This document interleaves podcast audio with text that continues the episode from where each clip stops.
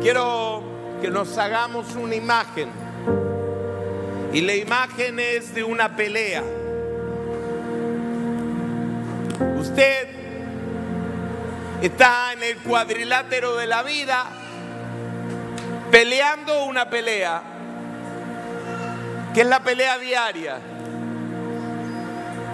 Allí está usted luchando y es una lucha desigual porque el enemigo le está dando la viaba. Usted se tapa la cabeza y el diablo se, la, se la pone acá en el vientre. Usted se tapa el vientre, se la pone en la cabeza y usted está recibiendo bollo hasta en el paladar. Y en ese momento usted mira el rincón porque allí está Dios y espera que Él, su manager, se apiade de usted y que lo salve de la, golpiza tirando la toalla. Pero cuando usted mira hacia Dios, Dios le grita, no te tiraré la toalla, no dejaré que te rindas. Dígale al que está al lado, no va a tirar la toalla, no va a dejar que nos rindamos. En la historia que veremos hoy, Elías está en una situación similar. Él literalmente quería morirse, pero no solo él atravesó por esto. Job ha perdido los hijos, ha perdido su riqueza, ha perdido sus propiedades. Y en el libro de Job encontramos un momento en que Job maldice el día que nació.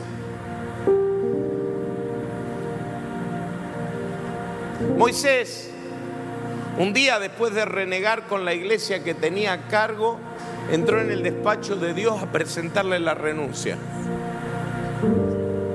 Y Jonás llamó a la muerte porque estaba cansado de vivir al lado de un Dios que es tan misericordioso que perdona a los impíos. Todos los creyentes hemos entrado en un ambiente donde quisiéramos decir, para en el mundo me quiero bajar. Por eso Dios dice, no dejaré que te rindas. Cuando nos encontramos ante situaciones desesperanzadoras o a pérdidas extraordinarias, el, sol, el ser humano busca rendirse. En las semanas anteriores fueron bastante interesantes. Fracasos propios, fracasos ajenos, recibir críticas totalmente injustas, una vez más, y un paisaje totalmente desértico. Una serie de acontecimientos que me llevaron a buscar a Dios y estando en una reunión arrodillado acá, Dios me dijo, no dejaré que te rindas. Dígale al que está al lado otra vez, no dejará que nos rindamos.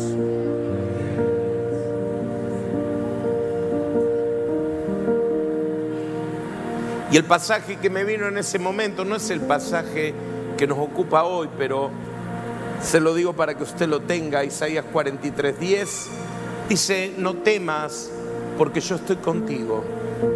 No desmayes porque yo soy tu Dios que te esfuerzo. Siempre te ayudaré. Wow. Siempre te sustentaré con la diestra de mi justicia. Paralelamente con esto, yo le he compartido cuando nos visitó el pastor Rodríguez. Dios me había dicho hace dos meses atrás que tenía que elegir entre renovarme o morir. Y básicamente lo que me dijo es, yo no voy a dejar que te rindas. O te tirás y te haces el muerto para que no te sigan golpeando. O vas por todo. Mi mensaje en esta tarde, noche, va en esta dirección. No es tiempo de jugar a conservador, es tiempo de decidir no rendirnos. Diga conmigo, vamos a decidir no rendirnos. Elías, el personaje de nuestro mensaje hoy, está tirado debajo de un enebro diciéndole a Dios que quiere el retiro voluntario, que se cansó. Se cansó como nos cansamos nosotros de los problemas de casa, que se cansó del liderazgo, que se cansó de la empresa o el negocio en el que está, que se cansó del país, que se cansó de las luchas repetitivas, que se cansó de las expectativas no alcanzadas. Elías está cansado. Elías no es un fracasado. Elías es un frustrado. Hay una gran diferencia. Un fracasado es aquel que no le salió nada, pero Elías le había salido todo. Dijo que no lloviera, no llovió. Dijo que lloviera, llovió. Pidió que caiga fuego del cielo y cayó fuego del cielo. Así que el tipo no es un fracasado, lo que pasa es que está frustrado, porque habiendo tenido éxito en todo, no consiguió lo que quería o lo que soñaba. Y es así que lo encontramos en Primera Reyes 19, verso 4. Dice, y él, Elías, se fue por el camino un día perdón, se fue por el desierto un día de camino y vino y se sentó debajo de un enebro. Y deseando morirse, dijo, basta ya, oh Jehová, quítame la vida, pues no soy yo mejor que mis padres. Volviendo a la figura de la pelea, usted está allí recibiendo la golpiza, suena la campana y el round termina y usted va a su rincón. ahí a Dios le saca la protección, le estruje una esponja de agua sobre la cabeza y le da, como le dio a Elías, cinco tips para dar vuelta a la pelea. Hoy vamos a ver cómo dar vuelta a la pelea. Hoy vamos a ver cómo enfrentar el asedio que estamos siguiendo. Usted y yo no nos podemos rendir, pero sí podemos ganar la pelea. Diga conmigo, no me puedo rendir, pero sí puedo ganar la pelea. ¿Usted quiere dar vuelta a esta pelea? ¿Usted quiere salir ganador de esta vida? Pues bien,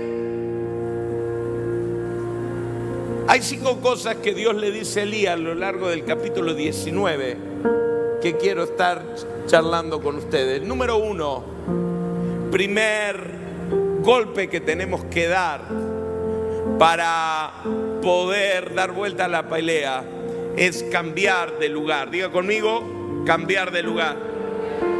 Elías está en un desierto mucho antes de estarlo físicamente.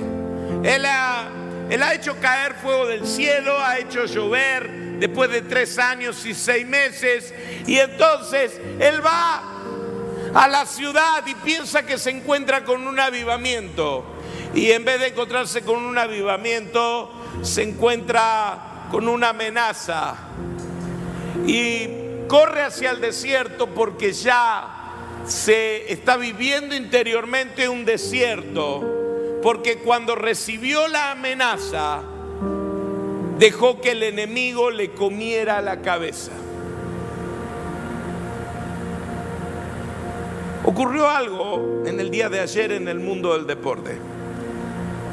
Dibu Martínez, el arquero de nuestra selección, arquero del Aston Villa, allí en, en la Premier League en Inglaterra, Está jugando con el Manchester, el Manchester de Ronaldo. Están ganando 1 a 0, pero en el minuto 90 le sancionan un penal en contra de ellos. Y ahí está la oportunidad del Manchester de empatar el equipo, el partido. Y entonces Dibu, tal como lo hiciera en la Copa América, se adelanta al lugar de donde van a patear el penal y le dice al encargado de estar pateando el penal, lo va a cerrar, ¿eh? No lo vas a patear vos, vos la vas a cerrar. Déjalo que lo patee Ronaldo. Ronaldo, vení, vení, patealo vos. Y se ve como Ronaldo pega media vuelta y se va. Y le dice, déjalo que lo patee él. Vos vas a errarlo. En ese momento aparece Cavani, el jugador uruguayo que juega en el Manchester, y lo empuja y lo manda al arco. Y ahí en el arco sigue. Lo va a cerrar, lo va a cerrar. Y Hernández lo erró. Dicho esto, se dio vuelta y se puso a bailar a la tribuna.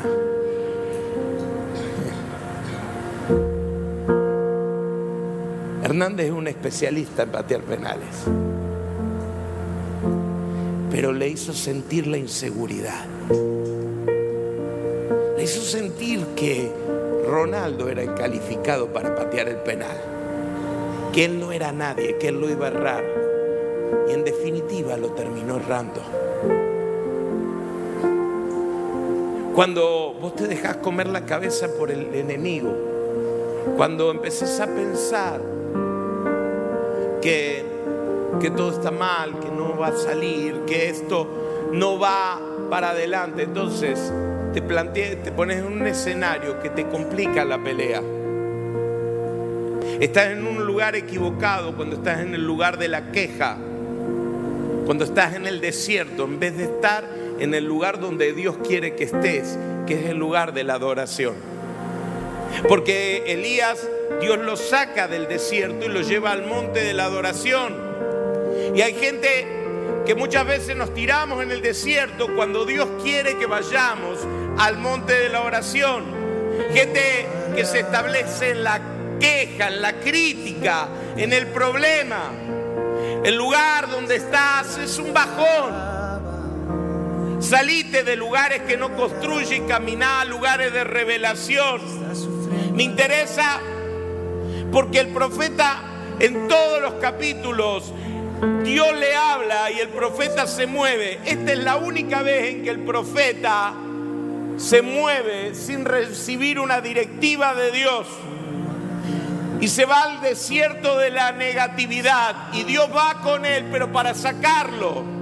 No hay revelación en el desierto de la frustración. Este no es el lugar para la renovación. Dios me dice, el desierto no es el lugar para la renovación. Dios le dice, Elías, te entiendo viejo, la cosa no resultó como soñaba, pero acá no hay nuevos sueños, hay solo pesadillas. Vamos al monte mío, donde te daré nuevos sueños. Hay un lugar espiritual en el que nos hallamos que debemos cambiarlo. No podemos permitir que el diablo nos siga comiendo la cabeza. Una de las cosas que me ha ayudado mucho durante este año y medio ha sido el tiempo de oración que todas las mañanas tengo con mis hermanos. Porque hay días en que, hay días que estoy bien, pero hay días en que el diablo me dice, lo va a cerrar, no lo vas a hacer. Hay otro más capaz que vos. Y si yo si yo le prestara atención a todo lo que Él me dice, si yo me quedara en el desierto, seguramente fracasaría. Pero este es un tiempo donde vos y yo tenemos que mudarnos y decir yo voy a estar en el lugar de la adoración. Yo no voy a estar en el lugar del fracaso. Lo segundo que Dios le dice a Elías es cambia de palabras. Decí conmigo, cambiar de palabras. El capítulo 19, verso 10, Elías habla y le dice a Dios, he sentido un vivo celo por Jehová de los ejércitos, porque los hijos de Israel han dejado tu pacto, han derribado tus altares y han matado a espada a tus profetas y solo yo he quedado y me buscan para quitarme la vida. Y la pregunta que Dios me hace en este punto a mí, ¿son esas las palabras de un hombre de fe? Reflexiona, Son tus palabras, son mis palabras, las palabras de un hombre de fe, de una mujer de fe. Lo que decís todos los días, lo que repetís estando solo, son las palabras de alguien de fe. Yo muchas veces me sorprendo diciendo, estoy cansado, qué ganas de... Plin, plin, plin. Y veo que esas palabras son como la canción de los enanitos verdes. Son, es un lamento, lamento boliviano. Que repito vez tras vez, que se pone como un bucle en mi vida. Y Dios me dice, chasqueando los dedos, vamos, saltate eso, cambia las palabras. No, en el desierto hay palabras de derrota. En el desierto hay palabras de frustración. En el desierto hay palabras imprudentes. Quítame la vida.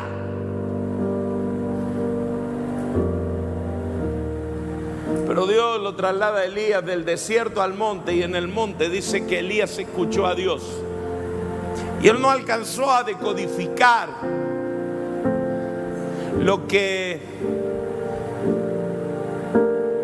oyó en el monte. Dice que solamente oyó un silbo apacible y delicado.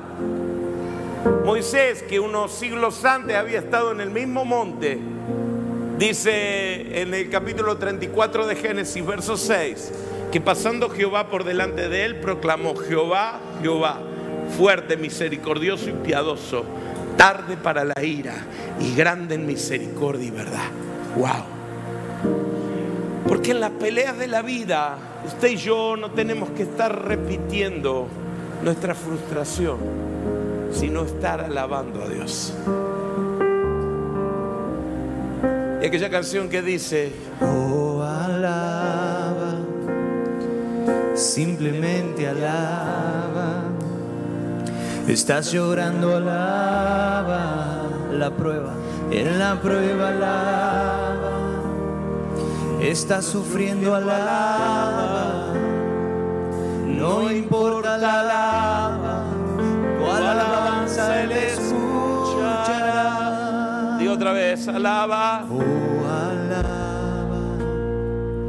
simplemente alaba. Si estás llorando, alaba.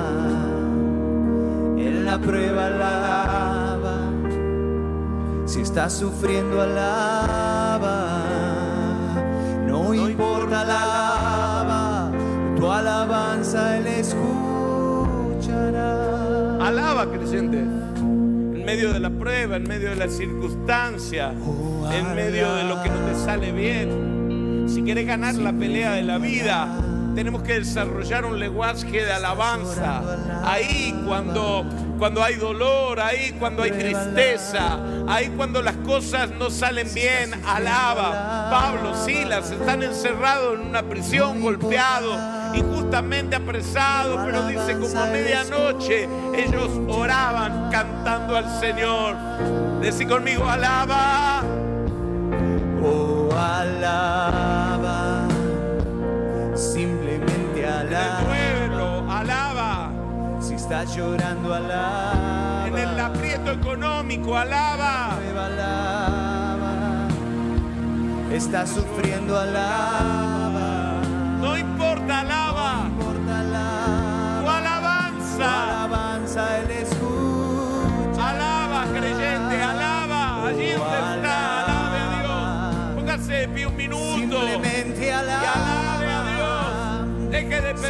Que Dios le quite la vida. Deje de mirar el rincón a ver cuándo se termina este suplicio. Oh, la mejor guardia en el centro del cuadrilátero cuando el diablo está descargando sus golpes.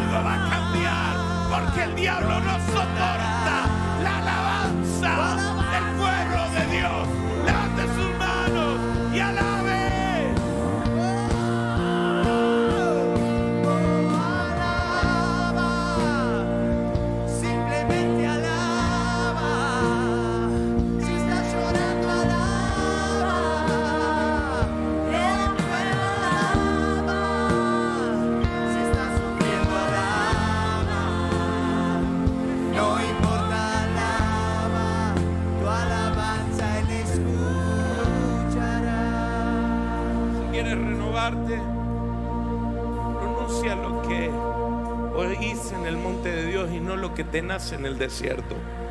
Alaba. Alaba a Dios con un aplauso. Dale gloria.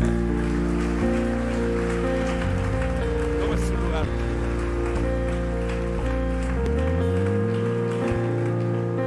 Tercer golpe que le damos al enemigo. El consejo de Dios para salirnos victoriosos de la pelea es cambiar de agenda. ¿Sabe? Dios me ha convencido muchas veces que mi agenda tiene que ser cambiada porque no es la agenda de un águila. Dígale al que está al lado, ¿tienes la agenda de un águila? Le contaba a los jóvenes el otro día y ahora se lo cuento a usted, una historia de la naturaleza. El águila real es uno de los animales más longevos o las aves más longevas que hay. Puede llegar a vivir hasta 70 años. A los 40 años de vida, sus uñas curvas y flexibles son tan largas que no consiguen agarrar las presas de las cuales se alimentan. Su pico alargado y puntiagudo comienza a curvarse apuntando peligrosamente hacia su pecho. Y sus alas, envejecidas y pesadas por las gruesas plumas, hace que volar sea una tarea complicada. Y es en ese momento en que tiene que decidir si se va a renovar o se va a morir. Yo creo, iglesia, se lo compartí así a los jóvenes, pero ahora quiero hablarle al Redentor San Lorenzo que estamos parados en ese tiempo. Renovarnos o morir. Si la decisión es morir, está bien. Sigamos así. Sigamos con la automatización de nuestras rutinas espirituales que nos van a depositar en un futuro seguro y predecible. Pero si la decisión es renovarse, debemos cambiar la agenda, como hace el águila. El águila que quiere renovarse cambia su agenda y en los próximos 150 días de su vida se entrega a un proceso de renovación. Ese proceso consiste en volar a, a un lugar muy alto de la montaña y refugiarse en un nido próximo a la pared de la montaña, donde no necesita volar. Entonces el águila ya refugiada en ese farallón allí arriba, empieza a golpear su pico contra la roca hasta que lo arranca. Y entonces empieza el proceso de nuevo crecimiento de pico. Una vez que el pico nuevo ha emergido, empieza a arrancarse una por una las, las garras de sus patas. Y una vez que sus garras, han- nuevas garras han aparecido, entonces ahora se arranca una por una las plumas. Cuando han pasado cinco meses, 150 días, el águila está provista de pico nuevo, de garras nuevas y de plumas nuevas para volar 30 años más y tener un destino glorioso. Dios va a su profeta que está allí tirado en el desierto y que dice, quítame la vida porque no soy yo mejor que mis padres. Y Dios le dice a Elías, cambia tu agenda. Decirle que está al lado, cambia tu agenda. No podés languidecer y morir, debes levantarte y ungir reyes y profetas. Vamos, le dice Dios a Elías, te queda la mejor obra de tu vida. Elías hizo caer fuego del cielo, pero eso no fue lo mejor. Lo mejor para la vida de Elías está por delante. Él va a ungir reyes y profetas. Cambiar la agenda no es difícil para el que viene de vivir un pasado horrendo, porque alguien que perdió tantas cosas o vivió algo malo, ¿cómo no va a querer cambiar la agenda? El tema es que Elías ha hecho llover fuego del cielo. Y aunque tu pasado fue increíble, Dios le dice, lo mejor está por delante. Diga conmigo, lo mejor está por delante. Yo sé que alguien habrá estar acá que ha perdido mucho, que ha perdido, por ejemplo, alguien que ama. Y me dirá, ¿cómo me dice que lo mejor está por delante? Lo que quiero decirte es que no se trata de que Dios haga lo mismo o mejorado que lo que perdiste, sino que Dios hará cosas increíbles que vendrán a completar la lista de maravillas que Dios preparó para tu existencia. Yo estoy aquí en esta tarde para decirte que los mejores momentos, que los mejores logros, los mejores negocios, los mejores tiempos de tu vida no están mirando el retrovisor, sino están Google Head adelante. Diga conmigo, adelante. Cambia tu agenda, no te sincronices con la nostalgia, no te sincronices con la melancolía, con la naftalina de tus recuerdos. Lo mejor Dios lo tiene reservado para el final. Quedan días increíbles por vivir. Yo estoy creyendo que fue increíble tener el colegio primario. Estoy creyendo que ha sido maravilloso poder abrir el secundario, pero creo que va a ser maravilloso cuando formemos los docentes para que en nuestro colegio y en todos los colegios de la región podamos multiplicar una enseñanza con valores de acuerdo al diseño de Dios. Lo mejor siempre en Dios está por delante. Lo mejor en Dios siempre está por delante. Denle un aplauso a Él.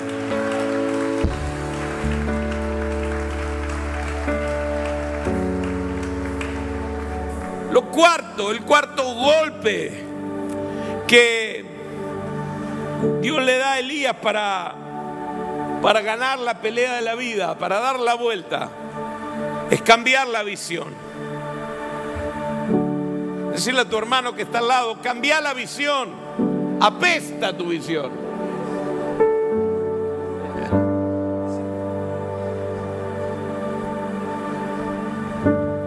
¡Ay, yo soy el único que trabaja en esta iglesia!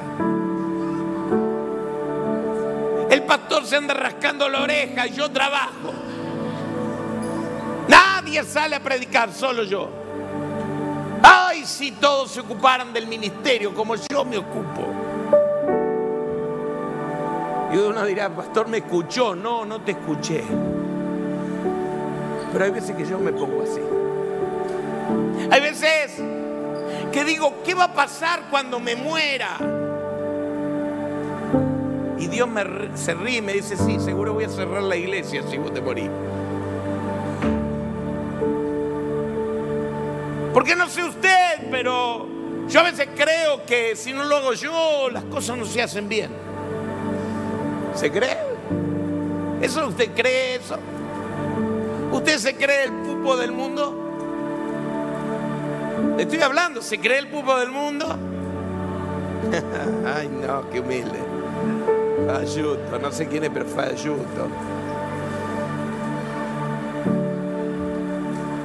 Elías le dice, solo yo he quedado. Y Dios le dice, cambia tu visión. En serio pensar, le dice Dios, que voy a estar sujetando todo mi plan a un tipo que se tira debajo de un árbol y me pide morirse. Yo tengo siete mil, le dice Dios, que no se han arrodillado delante de Baal, ni le han besado. Elías, cambia tu visión. Tu vida no terminó en ese momento glorioso. Iglesia, tu vida no terminó en esa noche de oración increíble. Oh, tu vida, iglesia, no terminó en esa campaña de hace 20 años atrás. No, tu vida no terminó en aquella circunstancia que recordás con tanto nostalgia. Oh, Dios dice, tengo más. Elías va a ungir a Eliseo, el profeta que viene. Ungirá a Jehú, el que va a matar a la bruja que lo amenazó, a Jezabel. Ungirá a Hazael, el que matará a los que se le escaparon a Jehú. Dios tiene una agenda para tu vida que cambia tu visión. Oh, Él tiene una agenda para tu vida en la que te dice cosas que ojo no vio, ni oído yo, ni han subido al corazón del hombre, son las que yo he preparado para vos. Cambia tu visión. Deja de creer que sos el único y empezá a entender de que Dios se está moviendo en este mismo momento. En cientos de millones de hermanos en todo el mundo, Dios está predicándole la misma palabra y le está hablando a la iglesia de que se prepare para el último gran avivamiento de la historia. Y a veces nosotros nos creemos que somos la última Coca-Cola del desierto. Hablaba con un líder de esta semana, nostálgico, con ganas de renunciar. Y le tuve que decir, vamos, cambia la visión. Tu visión apesta. Dios tiene un propósito increíble para tu vida. Dios ha diseñado algo maravilloso para tu existencia. Vamos, levántate, no, no permitas que el diablo te convenza que ya todo terminó. Dios todavía tiene planes aplauso a Él.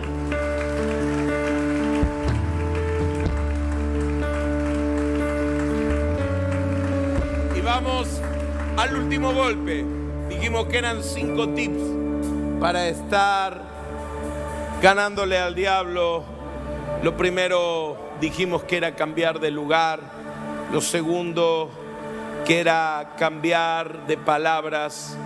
Lo tercero que era cambiar de agenda. Lo cuarto que era cambiar de visión. Y lo último que Dios le dice a Elías, cambia de final. Dios le dice al profeta, no te voy a enterrar acá. No morirás en un desierto solo, protestando y deprimido.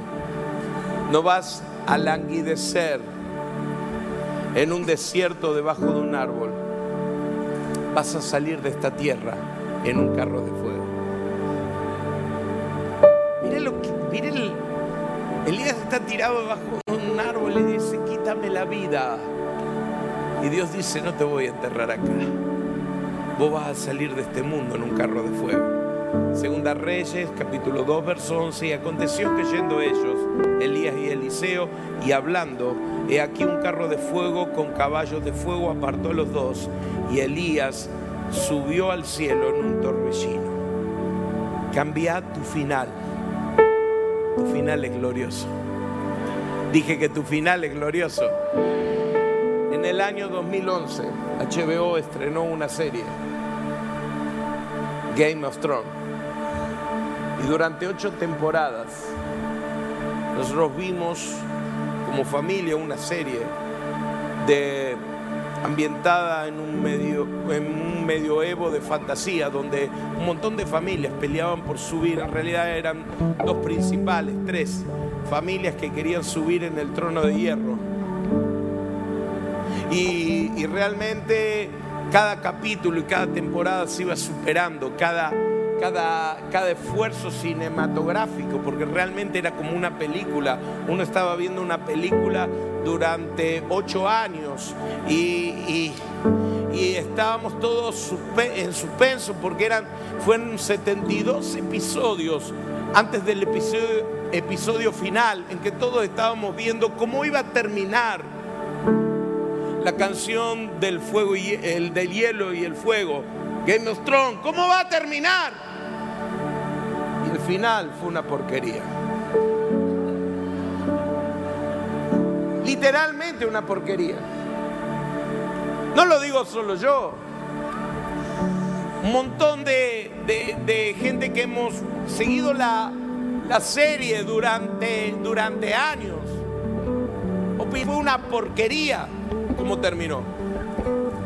O usted no ha estado alguna vez en el cine y usted está esperando el gran final y cuando termina usted se da vuelta y dice, sigue. Dígale que está al lado, tu vida no tendrá un final de porquería. Dígale, tu vida no tendrá un final de porquería.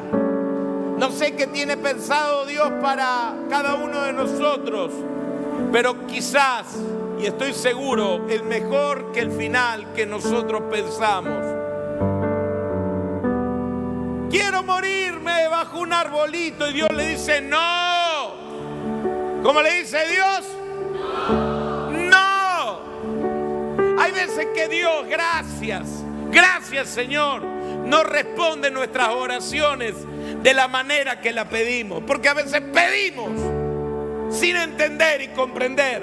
Ahí está el profeta debajo de un árbol queriendo morirse en el desierto y Dios está preparando un carro de fuego con caballos de fuego para que en el tiempo oportuno el profeta que hizo caer fuego del cielo se levante de esta tierra como una llama de fuego. Dios tiene planes mejores para tu final. Vos vas a terminar envuelto en gloria. No vas a terminar fracasado. No vas a terminar derrotado. No vas a terminar destruido. Cambia tu final. Voy hacia un final de gloria.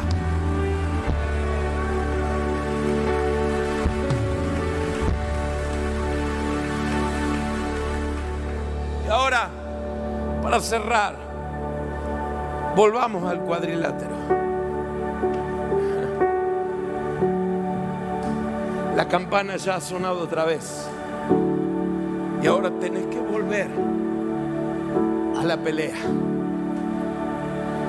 Y tenés que decidir si esta semana será una tortura. O si te vas a acordar de lo que Dios te dijo en el rincón.